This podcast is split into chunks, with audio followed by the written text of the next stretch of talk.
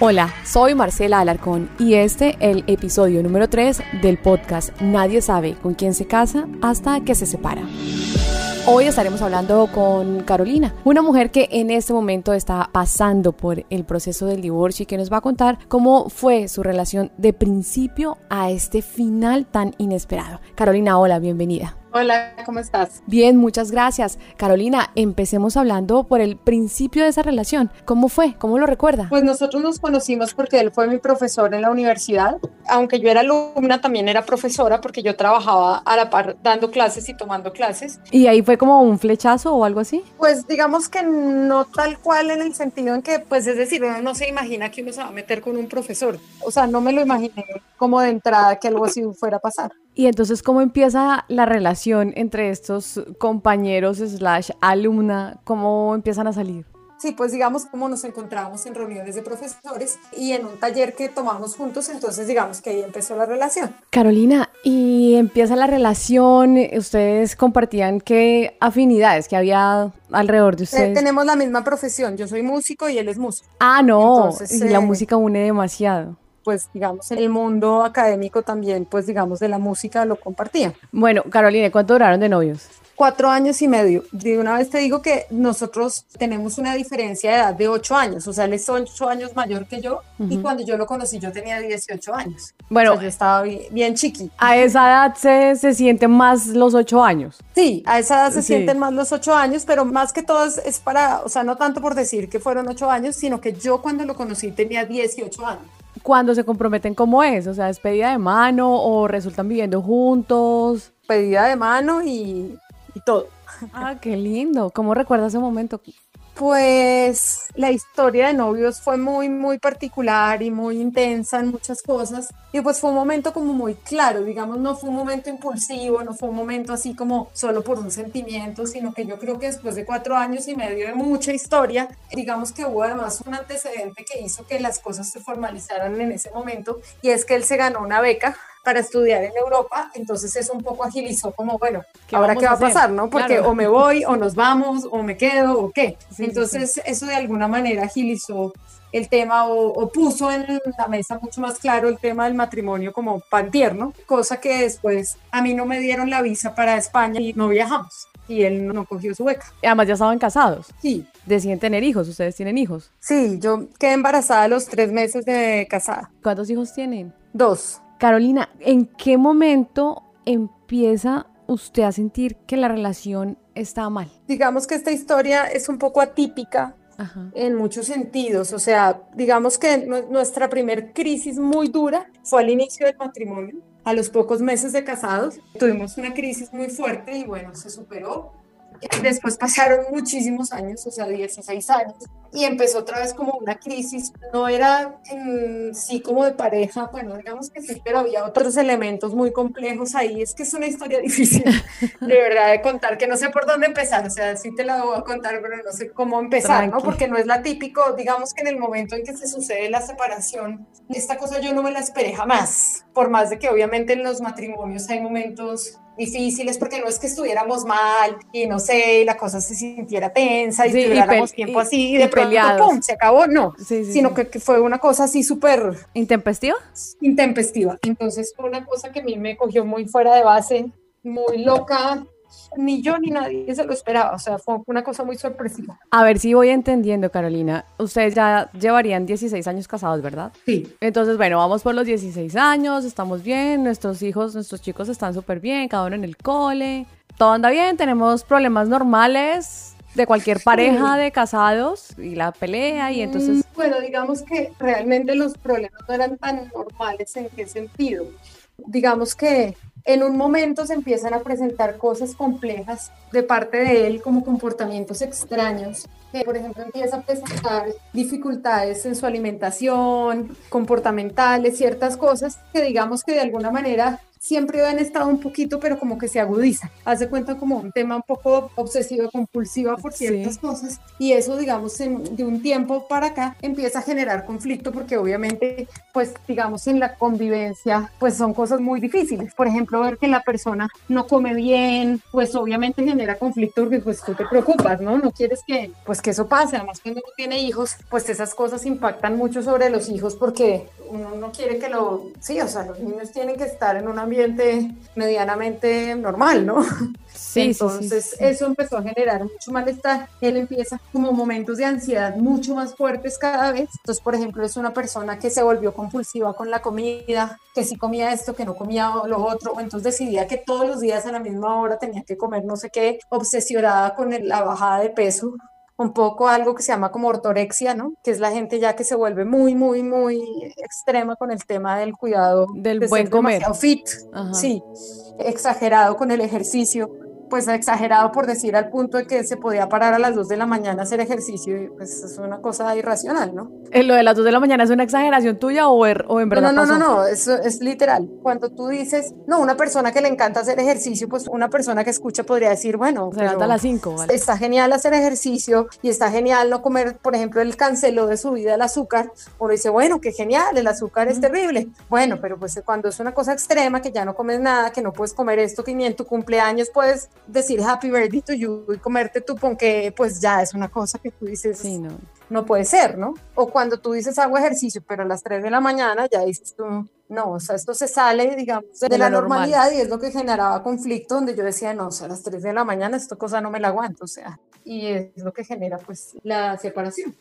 ¿Cuándo es el primer momento en el que se habla de separación o de divorcio? Como te digo, esto no se esperaba, no sé nada, nunca se había hablado, nunca habíamos tenido ni siquiera la... Mm, ni en broma, pues. No, o sea, ni en broma esto hubiera pasado. Simplemente un día dice me voy y se fue. Por eso te digo que es una cosa que absolutamente inesperada, que nadie, pues, o sea, no estaba, no había signos, no había Sí, había dificultades. De hecho, nosotros teníamos una relación muy sana en el sentido, pues sí, a veces habían discusiones y eso, pero jamás nos faltamos al respeto o nos gritamos, ¿me entiendes? No era la típica pareja que de pronto pelea y claro, las peleas eran un poco por el tema de la obsesión y jamás en la vida, nunca hablamos de separaciones, jamás.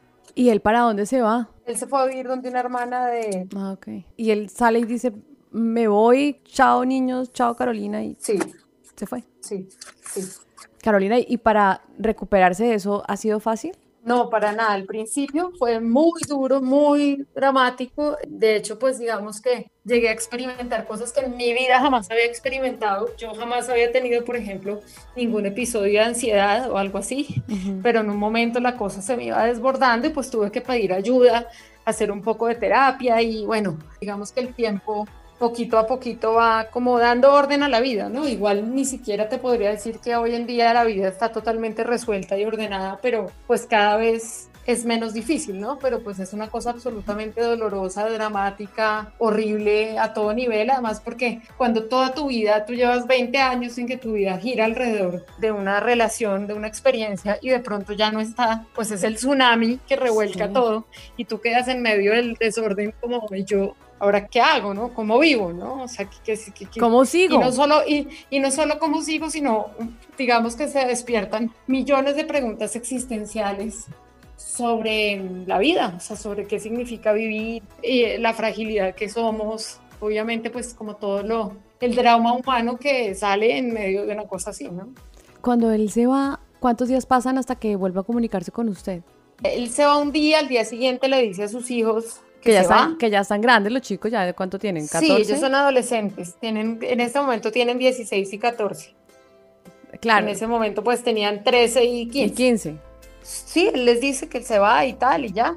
Y bueno, pues obviamente, digamos, eh, había cierta comunicación en el tema, pues de que los niños pues empezaban a verlo cada 15 días o lo que fuera. Esa era un poco la comunicación, pues también muy extraño porque no, no se tocaba el tema de, o sea, solo como a lo, a lo estrictamente necesario de los niños o eso era la comunicación a ese nivel.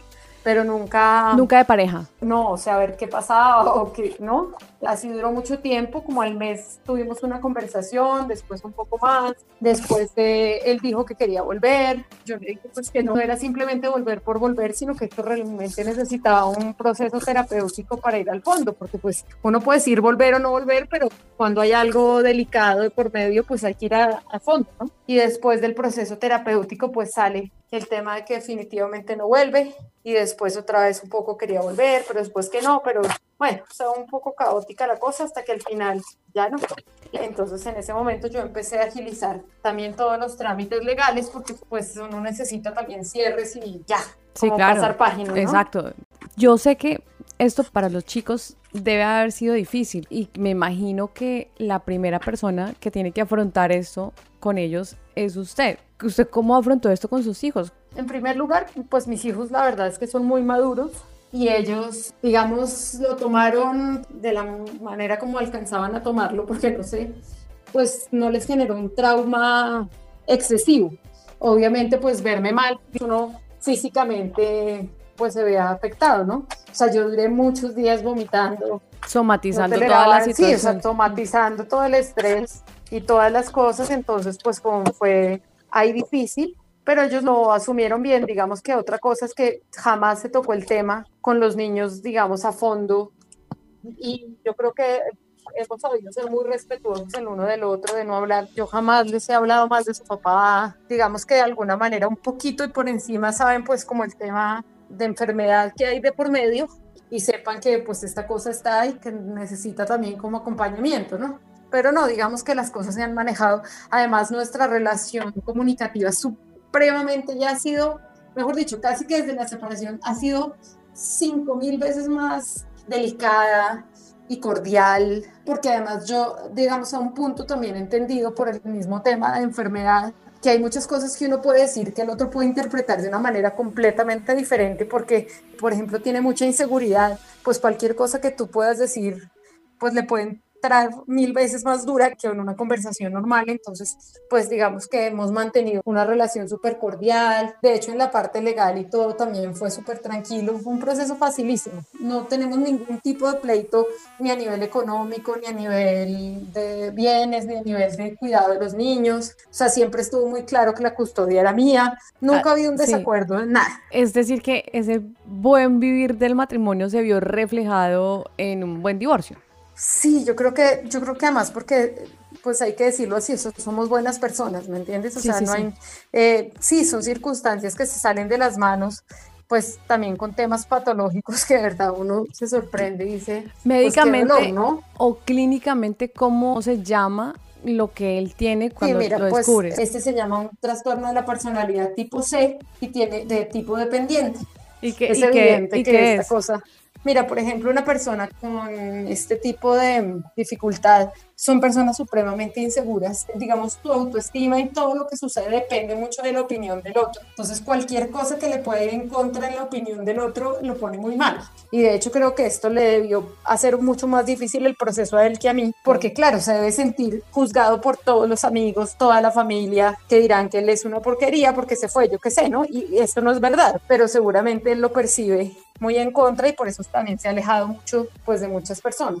En algún momento con todos estos cambios, ¿usted no piensa, este tipo de tener otra vieja? Pues de hecho sí hubo dentro de la relación experiencias de infidelidad pero no fueron, digamos, trascendentes y, digamos, desde el punto de vista terapéutico también se mostraba que no era nada como de la misma circunstancia como difícil de... Sí, lo entiendo. Claro, entonces eh, sea, siempre una persona, digamos, autoestima depende mucho de la opinión de los demás.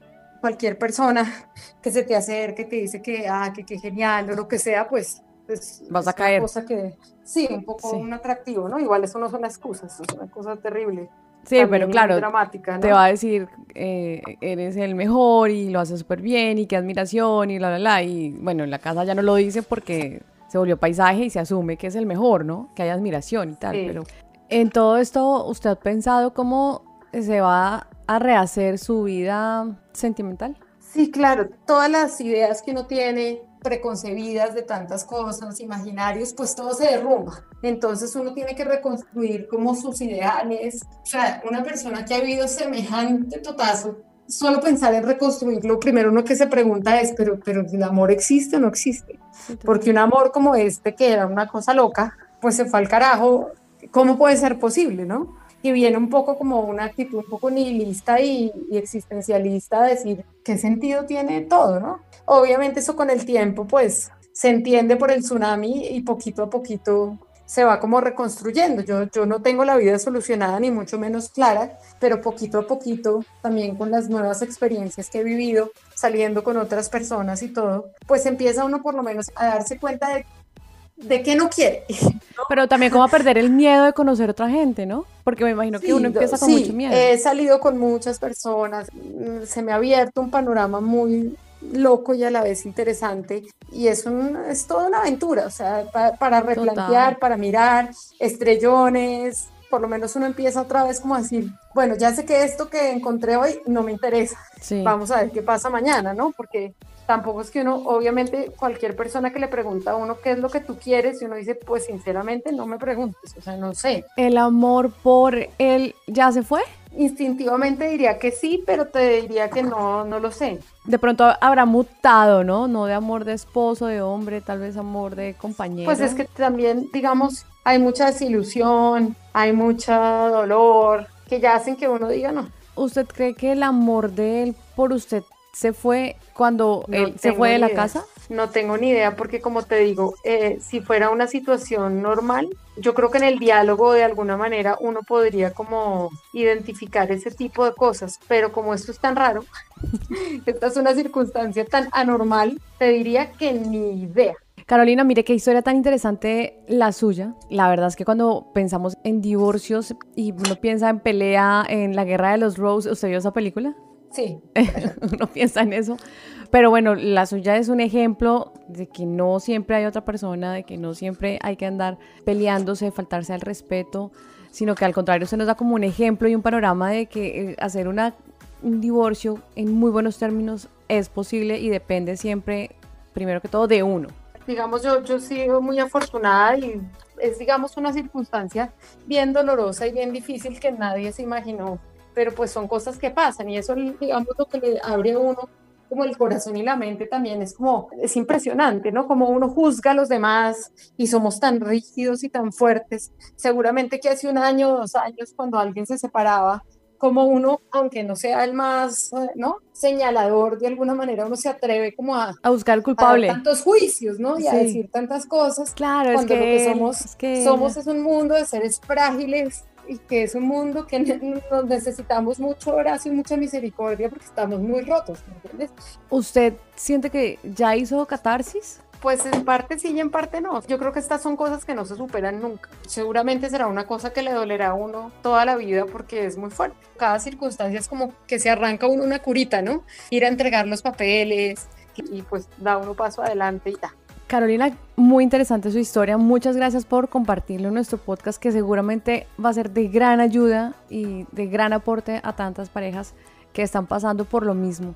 Que este proceso termine de arrancarse esas curitas rápido, consiga una persona que pueda estar con usted, que la pueda amar y que usted pueda amar como lo merece. Y de nuevo, muchas gracias. No, con todo gusto y pues nada, las personas que estén pasando por dificultad o lo que sea, o sea, ¿qué les puedo decir? Simplemente pues muchos abrazos y mucha misericordia, porque nadie está exento de que le pasen estas cosas. Y sí, o sea, como queramos mucho, somos muy frágiles.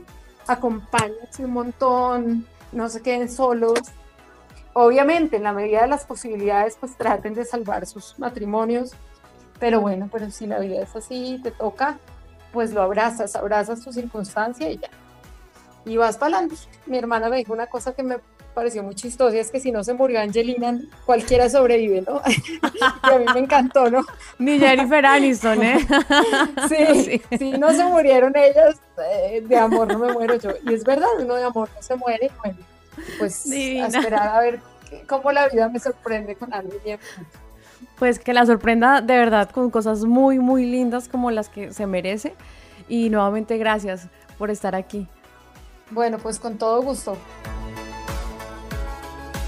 Si llegó hasta acá, muchas gracias por escuchar esta historia y recuerde que puede enviar todos sus comentarios a mis redes sociales en arroba Marcela Alarcón en Twitter, Facebook e Instagram. También recuerde que puede escribir un email a alarcónmarcela01 arroba gmail.com. Gracias.